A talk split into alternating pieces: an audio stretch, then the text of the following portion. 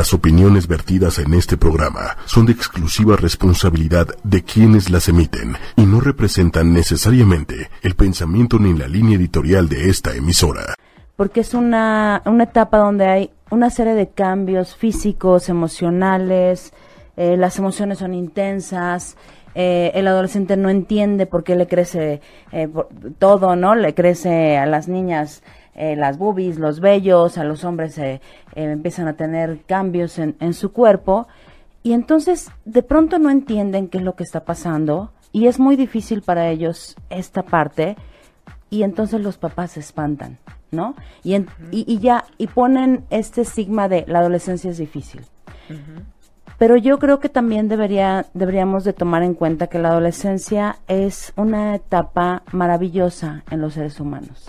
Si tú cierras los ojos y piensas en tu adolescencia, seguramente piensas en muchísimas cosas padres que viviste, momentos, amistades, este, logros, ¿no? Es el momento en que mejor te sientes, a lo mejor que te ves al espejo y te ves más bonita, en que tu cuerpo está cambiando y, este, en fin, eh, muchas cosas. Tienes sueños, tienes ideales, ¿no? Es cuando, cuando mejor te sientes y debería de ser una etapa así, ¿no? Y tomarla como tal pero de pronto ya hay un estigma, ¿no?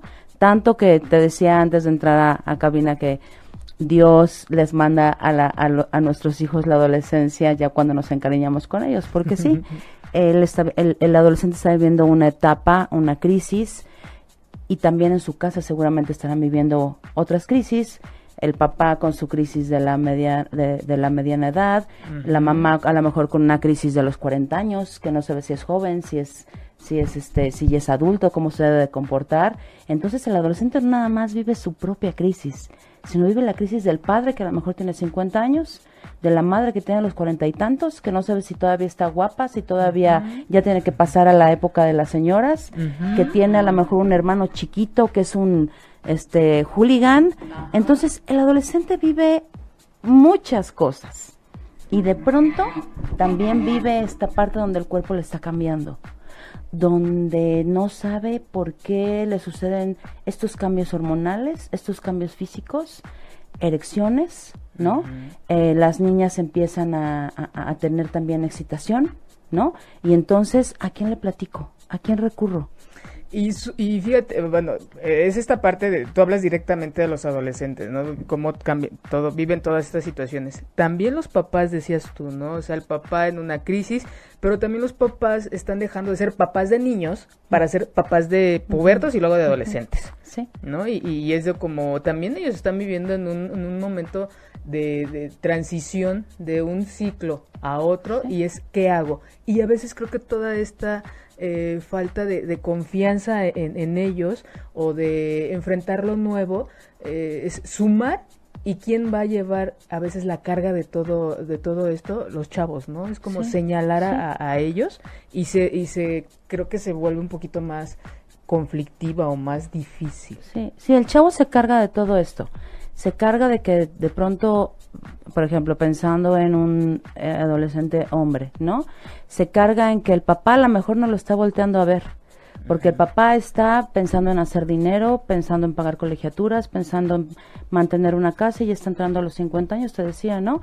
En ser un proveedor. Uh -huh. Y de repente, ching, ya mi hijo ya creció, ya no quiere jugar fútbol conmigo. ¿Y ahora cómo le hago? ¿Ahora cómo me acerco uh -huh. a él? Me quiero acercar a él y él me rechaza. Me quiero acercar a él y él está metido en su cuarto todo el tiempo. ¿no? Este, le digo, ven, vamos a jugar mesa. Ay, no, papá, aguanta, ¿no? Estoy aquí en un videojuego conectado con mi amigo, que sí, él sí me entiende, ¿no? Si es una niña, entonces la mamá está ejercitándose o la mamá está trabajando, ¿no? Estamos viendo una época donde las mamás trabajan y hay una crisis también en esto. ¿Quién está en casa cuidando a los chavos? La ausencia, ¿no? De las principales La ausencia, figuras. por supuesto. Uh -huh. Y entonces, ¿a quién recurro para saber de sexualidad? ¿No? a Google. Al, al maestro a, Google, ajá, a los amigos. A los amigos uh -huh. y, y, y, bueno, entonces, a lo que voy es esto. El papá tiene, los papás tienen que darse cuenta que su hijo está creciendo, que ya su hijo está necesitando otra información y quizás ya ya tengo más información que uno, ¿no? Cuenta el chiste de, oye hijo, vamos a hablar de sexo. Ok, papá, dime qué quieres saber, ¿no? Sí, sí, claro, yo creo que no tiene que ver exactamente con la información, porque información está en todos lados, ¿no? Tanto en los medios, tanto en internet, eh, en un celular, una tablet, en la computadora, que ahorita son herramientas que ellos usan, son parte de su dinámica y que tienen ahí las puertas y que creo que aquí el antes sí era un trabajo de información, yo creo que ahorita es un trabajo de acompañar y administrar esa información, aclarar, porque también no toda esa información es real. ¿no? Mucha viene muy contaminada y muy poca de esa información es realmente lo que ellos necesitan o pueden digerir. ¿No, ¿No, Erika? Entonces, primero que nada es acercarme con mi hijo y que me quede claro que no hay mejor información que la que yo le voy a dar. ¿No? Más que un libro, más que la escuela. La escuela le va a dar información de sex, de sexualidad biológica, ¿no? Los cambios en del donde cuerpo. cambios del cuerpo, los esquemas, en donde a tal edad te va a pasar esto, la menstruación, este, a los niños la eyaculación, ¿no? Lo que ves en la escuela. Pero no nada más nos tenemos que centrar en eso, sino el sexo va más allá de la parte biológica. Es la parte social y la parte emocional, ¿no? ¿Cómo, cómo, ¿Cómo quiero que mi hijo viva su sexualidad? ¿Cómo la va a vivir? Como él lo desea. Y yo le voy a dar información. ¿Qué información le voy a dar? Número uno, lo- yo les recomiendo a los papás, prepárense, lean, vean que eh, lean acerca de los métodos anticonceptivos, de lo nuevo que hay, ¿no? Porque a lo mejor yo me quedo en lo que yo usaba, ¿no? Que eran pastillas y condones. Ahora que hay que si el implante, que si muchísimas cosas. Entonces, leer de métodos anticonceptivos Actualizarse. actualizarse, temas, ¿no? claro, actualizarse en temas, estar preparados para ver qué nos van a preguntar los hijos, ¿no? Y, y cómo, cómo, cómo prepararíamos a, a un papá si la sexualidad tiene que ver con esta parte biológica, con la parte social, con la parte psicológica? ¿Qué le podríamos decir a la gente que nos está escuchando, Erika? Eh, ¿Cómo pueden auxiliarse específicamente qué leer qué? Leer acerca de, de- eh, te decía, ¿no? De métodos anticonceptivos, leer de eh, información que hay en la calle, ¿no? Eh, no sé. Eh, Como ¿Qué que sería que temas como embarazo, noviazgo, pornografía, todos estos temas que les inquieta mucho a ellos en esta Sí, y que en probable, esta pero eso probablemente no te lo van a no te lo van a preguntar a ti. No te van a preguntar acerca de pornografía.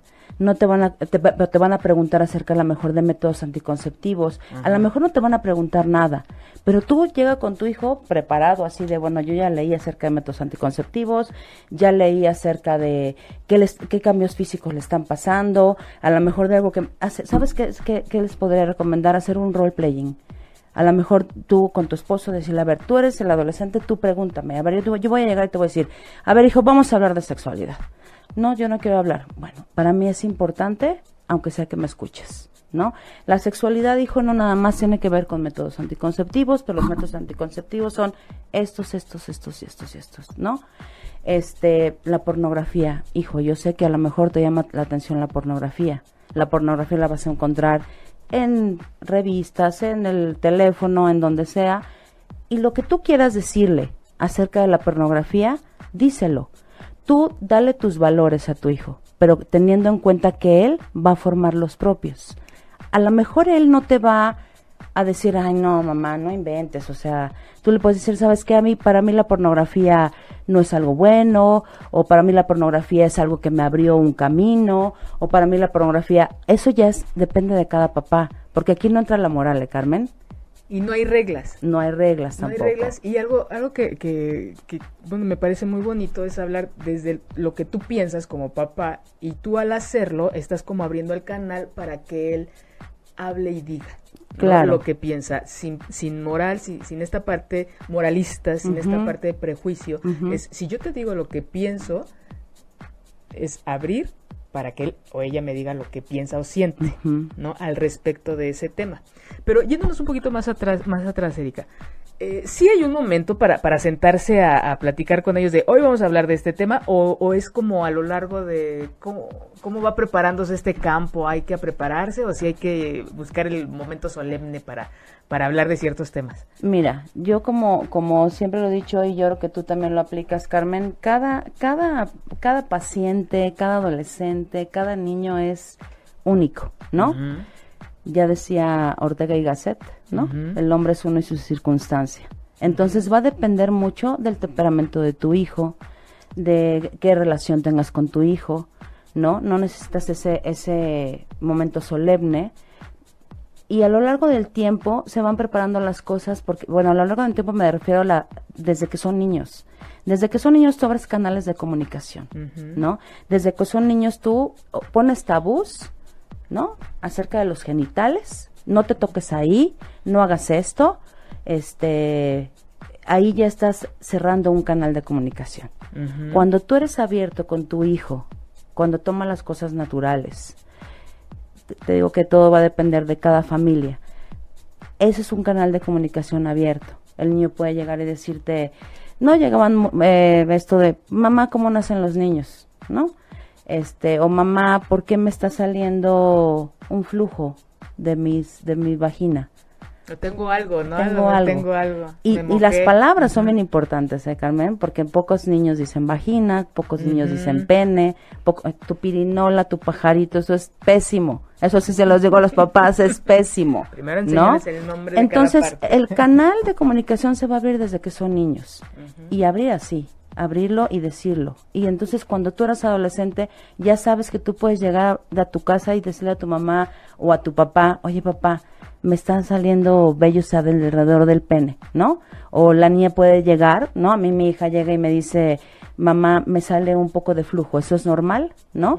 Pero entonces hay un hay una confianza. Habla de que, hay algo, una historia atrás. Exacto, si yo desde el principio señalé que de los genitales no se habla, pues entonces no vas a poder hablar de sexo con tus hijos, ¿no? Y es de ahí, de la gente que nos está viendo, que nos está escuchando, es ahí donde empieza a abrirse y empiezan ellos a buscar afuera lo que debería de ser adentro. Hablamos hace ratito, Erika y yo, de la importancia, la sexualidad, más allá de que haya talleres, más allá de que haya esto, la sexualidad, las sexualidades las tienen que, que, que enseñar los papás lo confirman o nos puede o puede llevar a, los chicos a que cuestionen algo en la escuela, pero esta información para mí es como obligada que debía de ser dada por los padres, por todo este contexto que implica de de los valores que le quiero enseñar a mi hijo, que se relacione de manera honesta, responsable, comprometida, eh, y no que esto sea un riesgo y, que esto lo, lo, encuentre, lo busque él afuera con los amigos o en una computadora o empezarse a relacionar a través de, las redes, ¿no? Que también es una manera nueva de relacionarse en donde también puede ser muy placentera, pueden encontrar relaciones firmes, formales y, largas o pueden ser incluso un riesgo para ellos. Claro. Esta falta de atención, eh, dices tú, bueno, mi hija se acerca y me pregunta, ¿y los que no? Cuando no hay estos canales, lo van a ir ir a buscar con alguien que sí que los puede seducir incluso por, por, las redes y, y, estamos haciendo hijos en, que viven situaciones vulnerables. Sí, exactamente, y muy vulnerables ahora con las redes. ¿eh? Entonces, agregando un poco esto que dices de la honestidad, ¿no? Y de cuando yo no le di la información, entonces se va a ir a otro lado. Eso también, se vale decirle al hijo, ¿sabes qué, hijo? Ah, bueno, hay que hablar con honestidad decirle al hijo, ¿sabes qué, hijo? A mí, cuando yo era, y bueno, puedo hablar de mí misma, ¿no? Mi mamá jamás me habló de sexualidad, jamás. La primera vez que mi mamá me dijo algo de sexo, creo que yo tenía 24 años, ¿no? Y entonces fue así como que, mamá, o sea, no me hables de esas cosas, ¿no? Así como que, oye, hija, ¿y te cuidas? Y yo, mamá, ¿me cuido de qué? No, no me digas eso. Pero entonces yo le puedo decir a mi hija, honestamente, hija, yo no hablé con tu abuela de esas cosas. Pero yo sí quiero que, eh, que, hablemos tú y yo. Quiero que sepas que estoy nerviosa al hablar de esto. Quiero que sepas que también me da pena, porque a los hijos les da pena hablar de sexualidad, imagínate a los papás, ¿no? Entonces hay que ser honestos. Para hablar de sexo con los hijos, número uno había dicho, prepárate, lee, infórmate, ¿no? Haz un role playing con tu esposo, con una amiga, a ver si te pregunta tal esto, ¿cómo te vas a poner? Y si te pregunta, oye mamá, ¿y tú te has masturbado? Que no te lo van a preguntar, yo creo, ¿no? Fíjate que ahí tengo una, tengo una paciente, sí, que este, tiene un vínculo muy, muy, muy cercano con su hijo y él sí le llega a preguntar, oye mamá, ¿cuántas parejas tuviste antes de mi papá? Y entonces aquí sí es, como dices tú, ¿no? Cada persona es, es este diferente, habrá quien sí haya mucho de esta confianza, pero también yo siempre les he dicho, porque lo dicen de una manera muy orgullosa, mi hijo me preguntó y nos llevamos muy bien, ok, sí, pero hay una intimidad. Sí. Hay una intimidad de padres a hijo. Y sí hay una relación diferente entre pares, que sería el con amigos, y, y, de padres y de madres a hijos. No quiere decir que no les digan, pero sí hasta qué punto tú tienes una intimidad y hasta qué punto tú puedes compartir o vas a compartir esa intimidad, no con un amigo, sino la estás compartiendo con tu hijo. El sexo es, un, es un tema privado e íntimo. Entonces tú sabes hasta dónde tu hijo te, te puede preguntar y cómo le vas a contestar, siendo honesto. No le tienes que decir cuántas parejas, a lo mejor, ¿no? A lo mejor le vas a decir, tuve varias parejas con las cuales, con algunas me sentí muy bien o, o me entregué mi corazón o te decía, tú le vas a poner tus valores, los valores que cada padre tiene. Aquí no hay recetas, aquí no hay, pero eso sí, no hay, o sea, no, no pongamos la moral por enfrente, ni estemos convencidos o querramos eh, que nuestros hijos tomen nuestros mismos valores. Ellos van a ser sus valores, ellos van a formar sus valores, pero te van a escuchar, eso sí, ¿no? Pero nunca los juzgues, Nunca juzgues una pregunta que te hagan. Si te preguntan, oye mamá, este, eh, ¿qué pasaría si yo quedara embarazada? ¿Tendría que abortar? A lo mejor tú ya estás pensando, no, esta niña ya está embarazada, y está pensando en, o, está pensando, o, cuántos, cuántas parejas sexuales ha tenido. Beto sabrás dónde puede llevar tu imaginación, ¿no? Pero a lo mejor ella está abriendo este, este canal contigo. Quiere saber porque a lo mejor una amiga le está pasando esto. Y ahorita con tantos, a veces no sale directamente eh, la pregunta del, del, del, chico de la chica, ¿no? Creo que mucha de la información puede, puede, puede llegar o, la oportunidad a través de alguna situación externa. Es que la vecina, la prima en la televisión salió esto, y es que ahorita hay muchos programas de situaciones este, reales o de vivencias en donde abordan ciertos temas. Esa es la oportunidad para abordar. ¿Y tú qué piensas? Más allá, creo que es muy importante esto, indagar eh, de dónde viene su duda, de dónde viene su pregunta, de saber qué piensa él o ella. Es correcto. Porque nosotros vamos a hablar de la sexualidad desde nuestra sexualidad. Cuando, y he invitado a de la gente que cuando hemos hablado de esto, que hagan un ejercicio y revisen, hagan, revisen su historia de la sexualidad, qué sí les gustó que les dijeran, qué no les gustó, qué les eh, gustaría hacer con sus hijos. Cuando nosotros empezamos, comprendemos nuestra vida, eh, nuestras sexualidades en nuestra propia historia, nos sensibilizamos y podemos acompañar y dar información que a lo mejor a nosotros nos hubiera gustado, ¿no? Qué padre es cuando alguien te pregunta, bueno, ¿y a ti qué te gusta? ¿Tú qué piensas de esto? estamos viendo a nuestros hijos, nos estamos interesando por ellos, les estamos dando un espacio, en tan solo ese, ese momento están sucediendo muchas cosas. Entonces, y se fortalece el canal de comunicación y eso es la apertura para continuar. Y es de, bueno, yo pienso esto, ah, yo también pienso esto. No es para llegar a una respuesta única y, y consensuada. Cada quien puede llegar a cosas diferentes. Claro. Pero sí es como también darte la oportunidad de saber qué piensa tu hijo, porque a veces damos por hecho cosas. Es que no, mi hijo no, no lo sabe. ¿no? Están creciendo, están en una etapa de desarrollo en la que eh, neurológicamente, cognitivamente están creciendo y les están empezando, eh, están empezando a generar hipótesis, preguntas, ellos ya se sienten con más poder de, de, realizar cosas y no precisamente dependiendo totalmente de los padres como era en la infancia. Entonces sí es como tomar en cuenta esto, esta etapa de desarrollo en la que ellos se encuentran, de crecimiento, de, de este de, quererse comer el mundo a, mordidas, de quererse arriesgar, ¿no? Porque ese es como lo característico de ellos y que no podemos coartar. no hagas eso, que lo hagan, necesitan hacerlo, sino cómo vamos a crecer.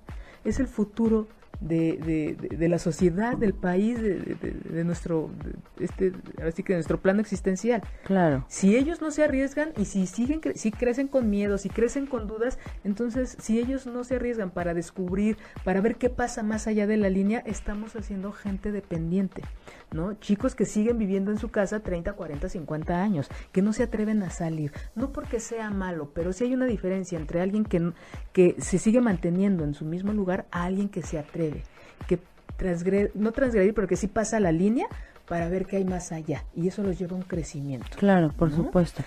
Y sabes qué, dijiste algo sumamente importante, que es lo que hacemos en terapia, ¿no? Que es regresarle la pregunta.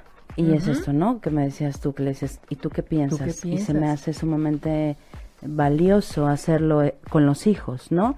Porque igual, como te decía, si llegan y te dicen, oye mamá, este, fíjate que la, la me, pasó, ¿no? Con, con Victoria, Victoria tiene 11 años, y me dijo, oye mamá, fíjate que la muchacha que hace el quehacer en casa de mi papá está embarazada otra vez, pero va por el quinto hijo, mamá, y apenas tiene 22 años.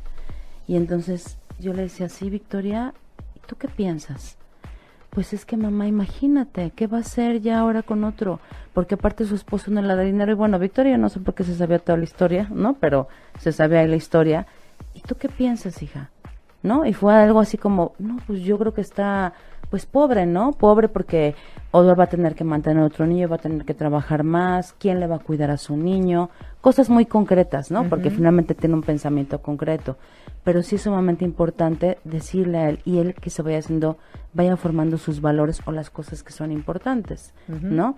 Yo le decía, hija, mi hermana quedó embarazada a los 16 años. ¿De verdad, mamá? Sí. ¿Y cómo le hizo? Bueno, pues a esa edad este se casó, etcétera, tus titos le ayudaron, ta ta ta, pero ella se va formando, se va formando ideas, se va formando su y yo, fíjate, sin juzgar, sin decirle, es que imagínate una niña a sus 16 años, eh, qué locura, o empezar a poner adjetivos, ¿no? Nunca hay que hacer eso, papás. Jamás hay que eh, eh, emitir un juicio acerca de la sexualidad del vecino, acerca de la sexualidad del amigo, acerca de la sexualidad de algo que van a preguntarnos los hijos, ¿no?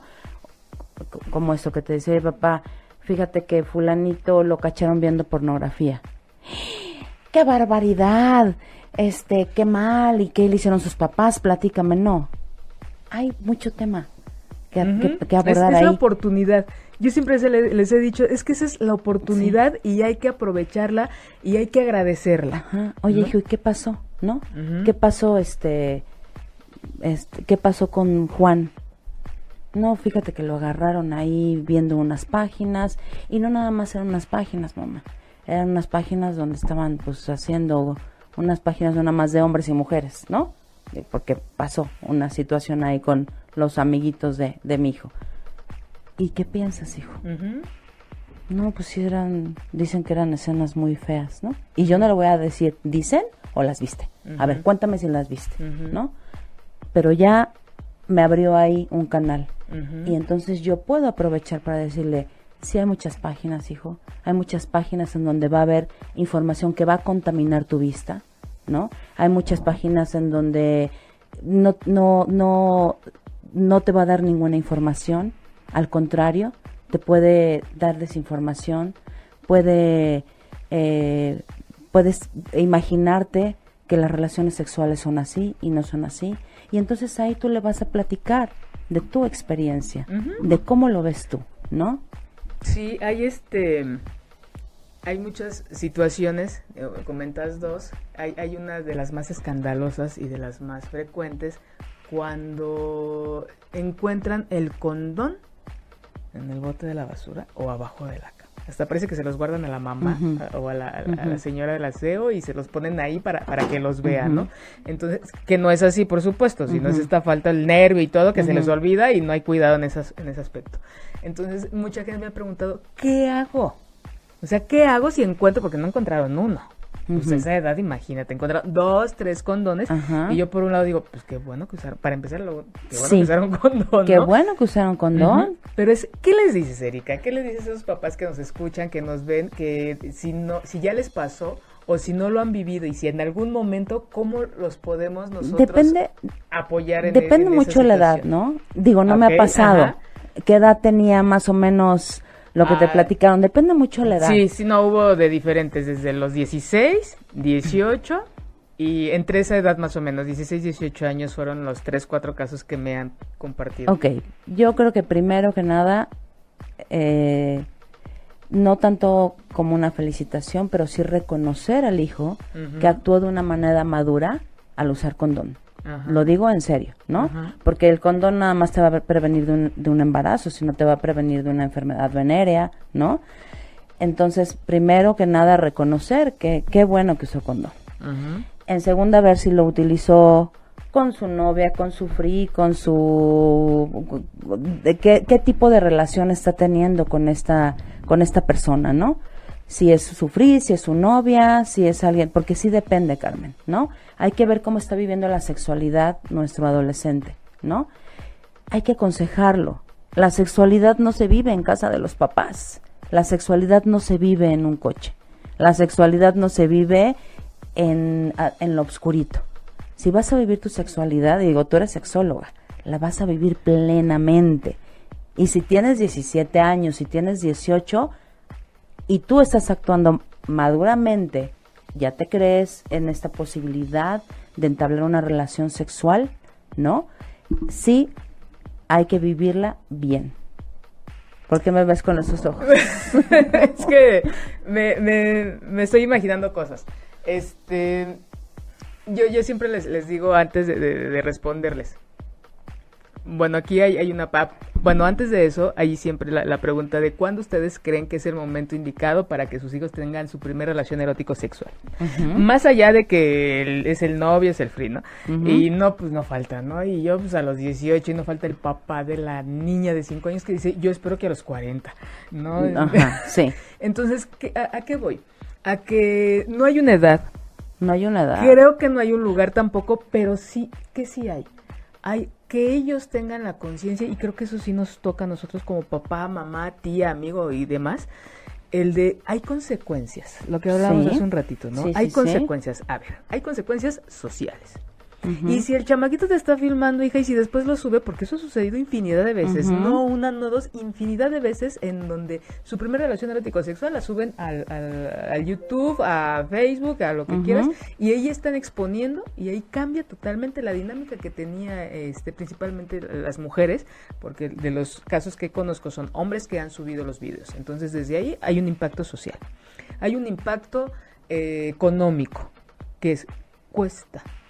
Sí, por O sea, supuesto. dices tú, sí hay Por una supuesto. diferencia. Hay quienes, papás eh, me han dicho que también les he preguntado y me dicen, yo prefiero que sean en, en- en la casa porque están seguros a en un hotel en donde los pueden grabar, en donde ellos pues saben que son inexpertos y hay un riesgo. No, los 17 16, 17 años son unos pubertos. Son un- sea, exactamente. ahí sí, como que... Entonces no. es como, ¿No? digo, hay quienes me dicen, yo prefiero que sea en la casa. No me quiero imaginar más, pero prefiero que sea en la casa por la situación segura. Entonces ahí es donde entra lo que cada una de ustedes, cada uno de ustedes que nos están viendo, qué es lo que, eh, cómo eh, prever, cómo dar herramientas para prever. Yo es lo que les digo a mis hijos, a los 16 años y 17 y 18 no está permitido, no es legal. Que lo vayan a hacer o que no lo vayan a hacer, Entre su misma edad, sí. Ajá. Y entre más grandes. o sea, no. ah, exactamente, que lo vayan a hacer, o más bien que no lo vayan a hacer porque tú les dices que no es legal, eso es otra cosa, pero no está permitido. Ni tomar, ni fumar, ni tener relaciones. De las relaciones yo todavía no, no todavía no me toca. Sí, ¿no? Con- pero con- pero en, en cuanto a fumar y tomar, no es legal, ¿no? A los 16 años no es legal. Que lo vayas a hacer, eso ya no se los digo, pero no está permitido. Igual que las relaciones sexuales. Si encuentro un condón a los 16 años de mi hijo, híjoles, pues sí le voy a decir, qué bueno que te cuidaste, pero ¿qué crees? Todavía no estás en edad de tener relaciones. Todavía ¿Cuándo- estás cuándo muy... sería la edad para ti? A los 21 difícil. años es cuando se termina de formar el lóbulo frontal, donde ya puedes tomar buenas decisiones, Carmen. Yo sé que a los 21 años es demasiado, lo sé, pero a los 21 años es cuando, No, o sea, no, no río por eso, cuando es que- tienes una capacidad de planear, cuando ya tomas buenas decisiones, cuando ya hay juicio. Este, Erika, conozco gente de 50, 60 años que todavía sigue tomando decisiones que no son muy grandes. Pero bueno, imagínate. como que así que tú me dejas, ¿cuál es la edad donde, bueno, no están tan grandes, pero tampoco tan chavos? No sé, 19. Cuando se graduó en el doctorado, chicos. 20, no. sé, o sea, no quiero como comprometer mis palabras a una edad, pero este, pero a, los 21 es cuando tienes una capacidad de tomar buenas decisiones. Este, te digo, la, edad no garantiza, pero es que eh, eh, Erika tiene cinco adolescentes. Entonces creo que me parece una, una, pregunta muy difícil. Sí, muy difícil, sudé, claro. Para que te me relajes, voy, vamos a darle espacio a la gente que nos está escribiendo, que dice, este, Ivonne Sasi, hola, Erika, son saludos, este, gracias, gracias, gracias por las felicitaciones. Y nos están viendo desde Los Ángeles, un saludo a Los Ángeles. California. Fíjate, desde hasta allá está llegando tu, experiencia y tu nerviosismo de, la edad de la primera vez. no, y bueno, les quiero decir, hablar de sexo pone a uno muy nervioso, ¿no? Porque finalmente hablas desde tu experiencia, ¿no? También, o sea, ahí hablas de tu adolescencia, hablas de tu experiencia sexual, etcétera. Entonces, claro que estoy sumamente nerviosa porque es un tema que aparte se pueden llevar y decir, ah, no, es que yo escuché que este a esta edad está bien y dijo la psicóloga, no, no, no, no, no, cada experiencia es única, cada hijo, cada temperamento del hijo, este, yo veo con mis hijos, ¿no? Que son tan diferentes, veo a las niñas también que son tan diferentes, Valeria tiene 15 años, es tan diferente a Valentina que tiene 13 años, ¿no? En cuanto a temperamento, que seguramente con Valeria hablaremos de unas cosas a una edad que con Valentina hablaremos a lo mejor hasta dentro de cinco años, ¿no? Y, eso no lo, no, lo, no lo decidimos nosotros, conforme vamos viendo cómo ellos van pidiendo información. ¿no? Creo que una de las cosas muy importantes como eh, entre el vínculo de, de padres eh, con los hijos es esta, lo que hablábamos hace un rato, ¿no? Que haya canales de comunicación, que haya confianza, que uno vaya generando y construyendo el, y que uno eh, tenga, no garantía, pero sí sepa que los hijos pueden confiar cuando tienen alguna duda, cuando desean. Y, otra cosa que sí podemos hacer o pueden hacer como papás es eh, cuando empieza esta edad de la pubertad, 8 o 9 años, más o menos, empezar a identificar sensaciones. ¿No? Porque a esa edad viene toda esta carga de, hormonas y que vienen muchos cambios y que por supuesto ellos no reconocían. Entonces, ¿qué vamos a hacer ahí? Empezar a preguntar, ¿qué sientes? ¿Cómo te sientes? ¿Cómo es eso que sientes, no? Cuando los vemos irritables, cuando los vemos muy cansados o muy activos, o que ya empiezan ellos a tener interés por una persona, hombre, mujer, como sea. Entonces es empezar a acercarnos. ¿Y eso qué significa para ti? ¿Sí? Es el saber y reconocer los sentimientos ah, en este proceso de cambio eh, físico, emocional y demás, es importante estar al pendiente yo sí creo que es de las etapas en donde más vamos a estar, así como eh, lo recién nacido, ¿no? Estar al pendiente de, de si llora, identificar el, el, llanto, si es de hambre, de mojado, de sueño o porque quiere que lo voltees a ver, ¿no? Entonces creo que también en los adolescentes es volver a ocupar toda esa atención y decir, empezar, eso nos va a ayudar y los va a ayudar a que ellos empiecen a reconocer sus emociones, sus sentimientos, que algo está cambiando, no que esté mal, no está mal que ellos se, irriten, no está mal que ellos se enojen, pero sí qué se va a hacer con esas emociones, ¿no? Que hay maneras de canalizar todas esas eh, emociones que ellos están sintiendo en esos momentos. Otra es reconocer cómo se van sintiendo ellos con los cambios en su cuerpo.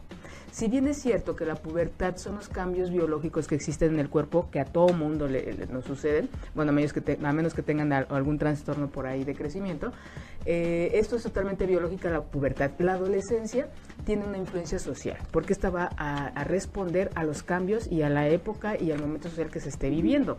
Hay quienes pierden esta etapa porque hay un embarazo prematuro, porque este, cambian, eh, empiezan ellos a tener alguna responsabilidad, dejan la escuela, se ponen a trabajar, entonces en ese momento dejan ellos de estar viviendo un proceso de adaptación por estar, por cumplir con una obligación. Ahorita desafortunadamente nuestro país está viviendo una situación muy delicada. ¿Cuál es esta? El que ya un niño, el que ya un puberto, el que ya un adolescente trae un arma. Entonces, este tipo de, de, situaciones los está llevando a que dejen de vivir una etapa de adaptación que los lleva a un crecimiento y los está haciendo que se salten eh, esta etapa. En, en, nuestro país hay algo muy, muy delicado y que parte de lo que he comentado a lo largo de varios programas son los rituales.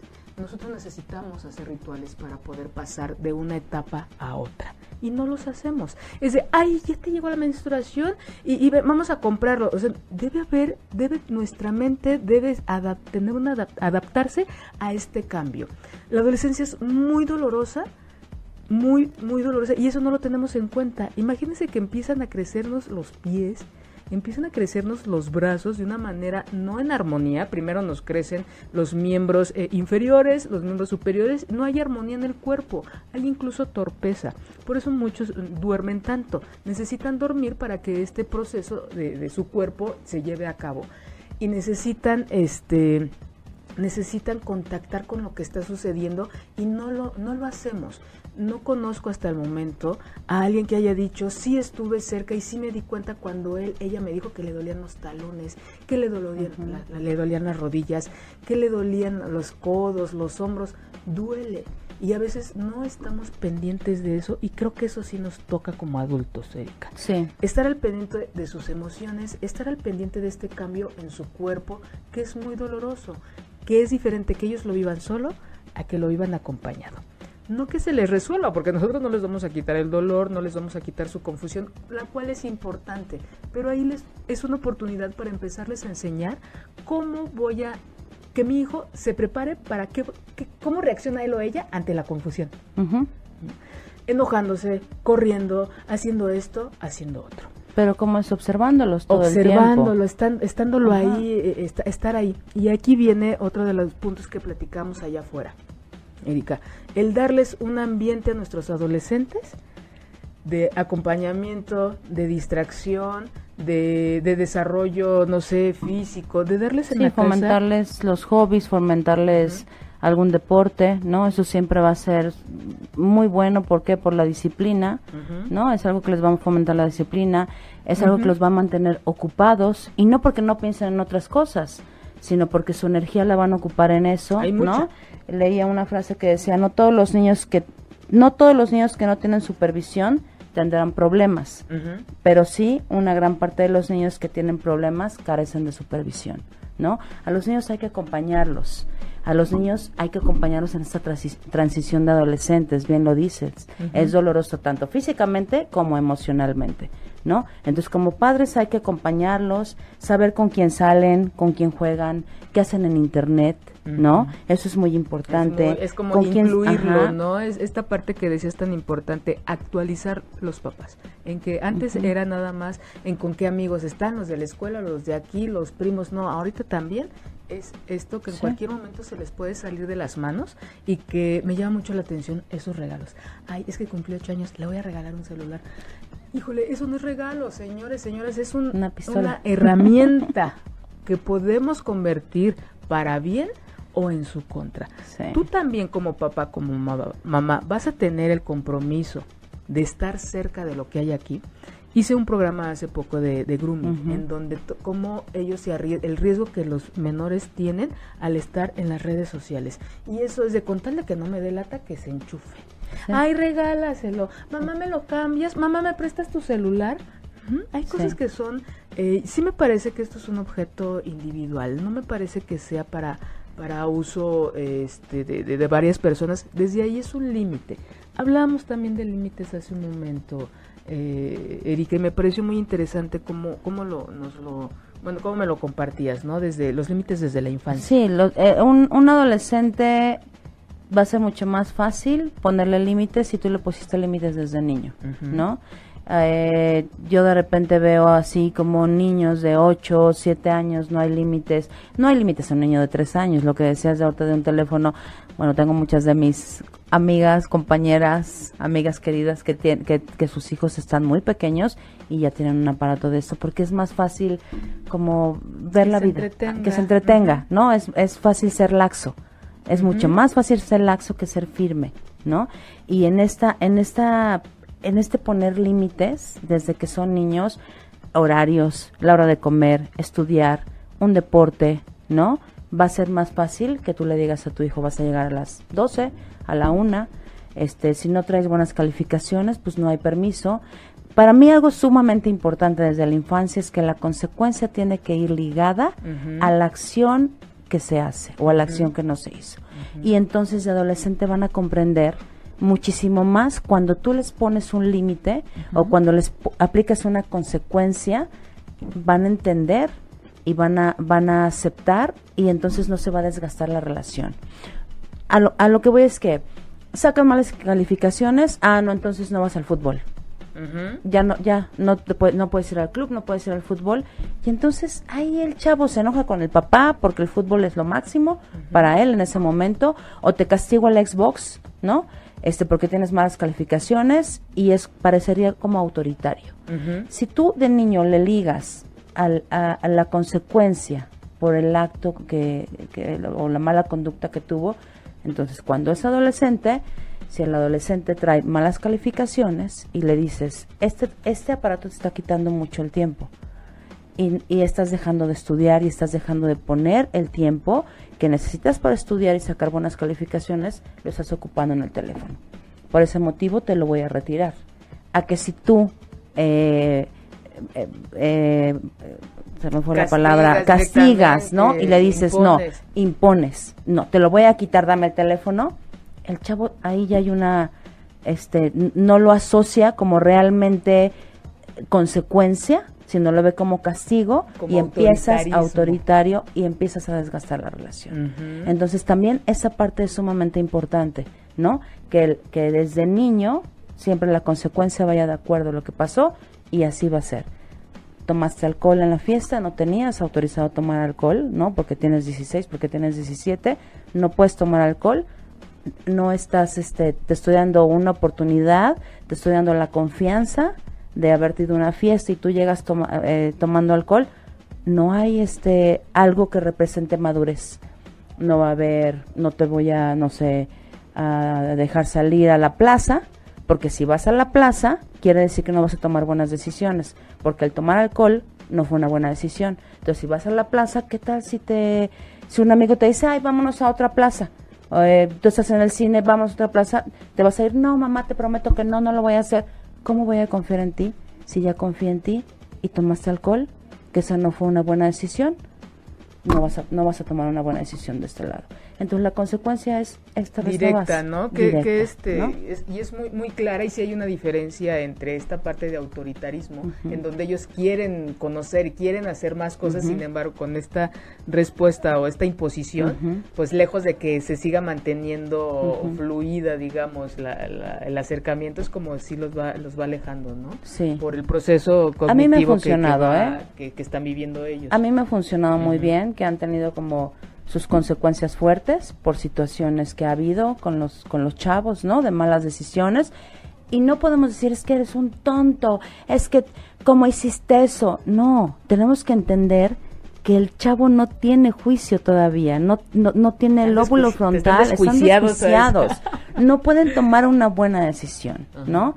Este, estoy teniendo sexo a los 16 años pues el chavo se está dejando llevar por su, por el impulso sexual, ¿no? Por lo que hay aquí en los genitales, por lo que hay aquí en la emoción, ¿no? Se está dejando llevar eso. Entonces, yo no le puedo decir, eres un tonto o eres una tonta, eres una loca, te vas a quedar embarazada, tal. No, tengo que sentarme a hablar con él, con toda la calma, con, eh, a lo mejor me agarra muy enojada o a lo mejor veo que tiene condones o pastillas anticonceptivas y seguramente te quieres morir, ¿no? Cuando lo, que no Sabías es que las pastillas eran para el shampoo, para el cabello ah, y que no a lo mejor.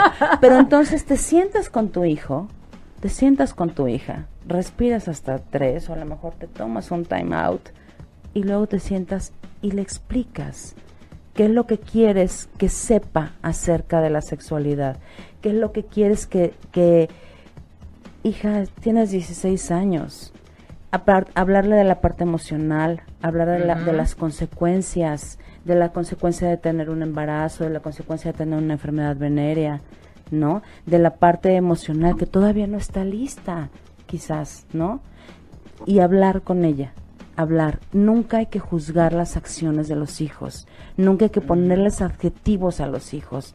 No les digan zorras a sus hijas, no les digan locas a sus hijas porque están teniendo relaciones sexuales antes de la edad que nosotros estamos esperando en nuestra mente que nos gustaría.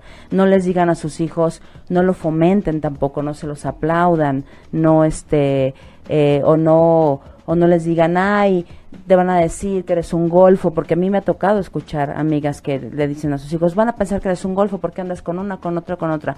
No pongan adjetivos, ni a los hombres ni a las mujeres. Pero sí ser descriptivos, ¿no? Sí. ¿Qué significa una relación para ti? Para mí una relación sería esto.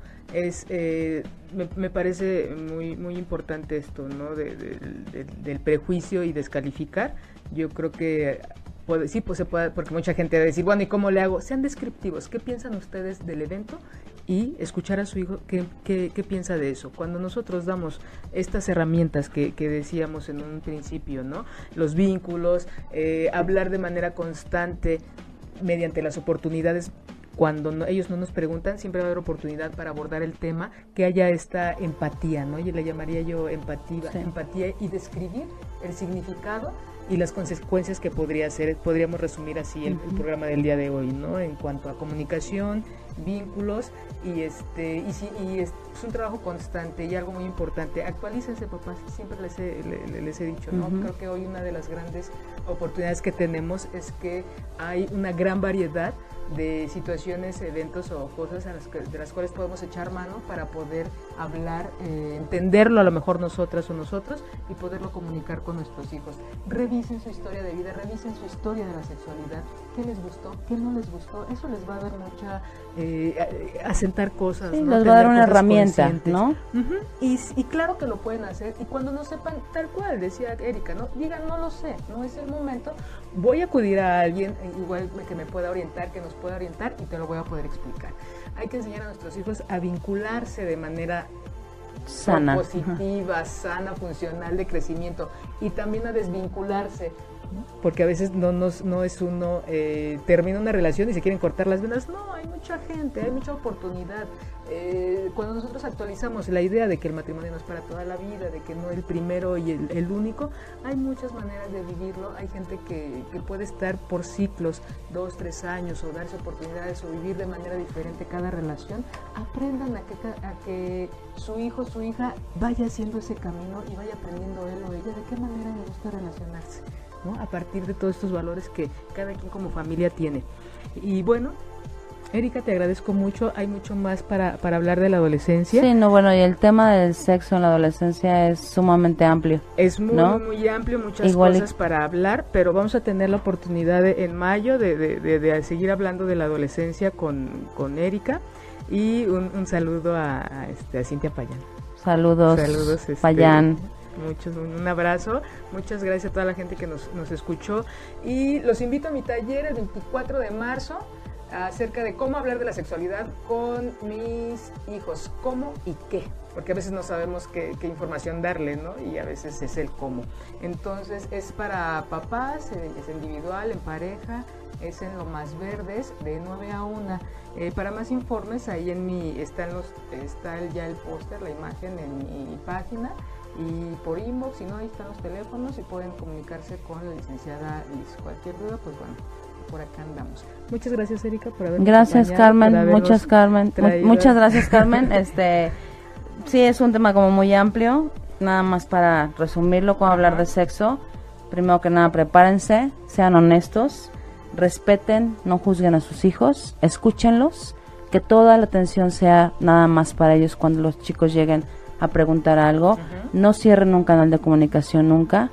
No critiquen a sus amigos, ¿no? Porque ellos eh, son defensores de sus amigos. Y mantengan el equilibrio lo mejor posible en cuanto a que ellos van a tener sus propios valores y no querramos que sean los mismos que nosotros, ¿no? Y si no eh, pueden hacerlo, pidan ayuda por acá andamos. Muchas gracias, Erika. Muchas gracias, Osva. Y a toda esa gente que va manejando, espero que llegue con bien a todos los que están en su casa, disfruten a su familia y a todos los que están solos. Les mando un beso. Nos vemos dentro de ocho días. Quédense con Patti Cervantes.